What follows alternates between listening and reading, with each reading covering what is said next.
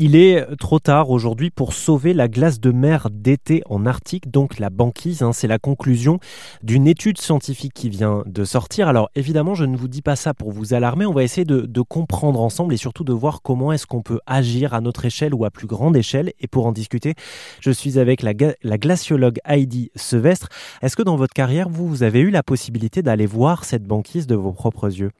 Oui, très régulièrement. Et cette banquise, c'est un écosystème merveilleux.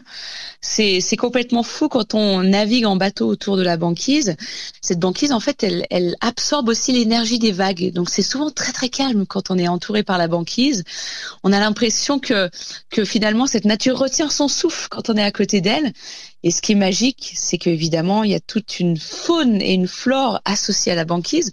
Alors la faune, on pense souvent aux ours polaires hein, qui dépendent directement de la banquise pour chasser, pour se déplacer, pour vivre tout simplement.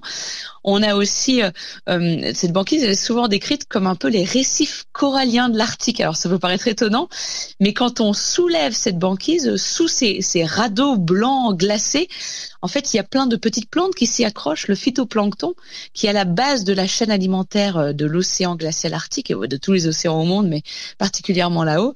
Et cette banquise, on se rend compte qu'elle a un rôle capital à jouer pour notre climat tout entier sur Terre, mais aussi pour la faune et la flore de l'Arctique. Donc c'est vraiment un environnement merveilleux. Oui, parce que si cette mer de glace euh, fond en été, ce qui est inéluctable, hein, nous disent aujourd'hui les, scientifiques, euh, cela peut entraîner des phénomènes climatiques euh, dangereux hein, pour, pour nos pays. Néanmoins, l'intérêt aujourd'hui, c'est de la préserver le reste de l'année, et ça, c'est encore à notre portée concrètement. On le dit, on, a cet espoir si et seulement si on réagit très vite si et seulement si on met en place des stratégies très ambitieuses de réduction de nos émissions de gaz à effet de serre. Et les bonnes nouvelles, c'est qu'aujourd'hui, en fait, toutes les solutions existent.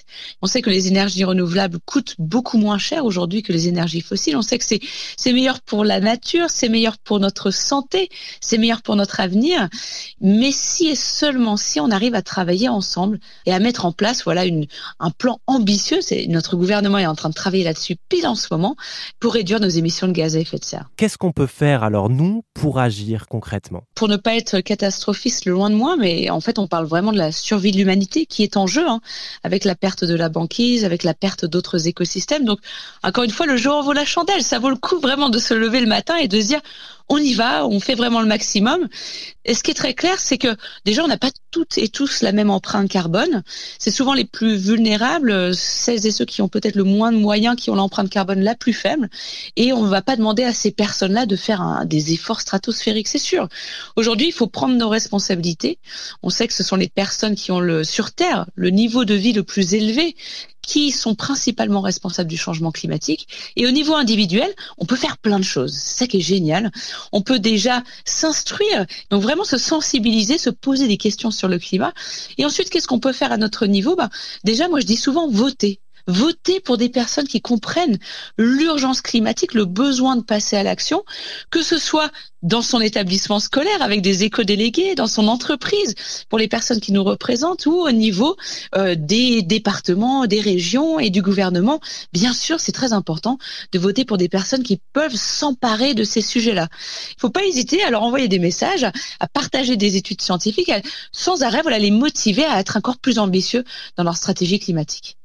Eh bien, le message est, très clair. Merci beaucoup, euh, Heidi Sevestre. Je rappelle que vous êtes glaciologue scientifique. On vient de parler ensemble de cette étude hein, qui nous annonce que euh, malheureusement la banquise est en train de fondre en été sur l'Arctique, mais qu'il n'est pas trop tard, évidemment, à notre échelle et à celle de nos gouvernements pour agir pour la sauver le reste de l'année. Merci beaucoup, Heidi Sevestre, d'être passée sur RZN Radio. Merci, Olivier.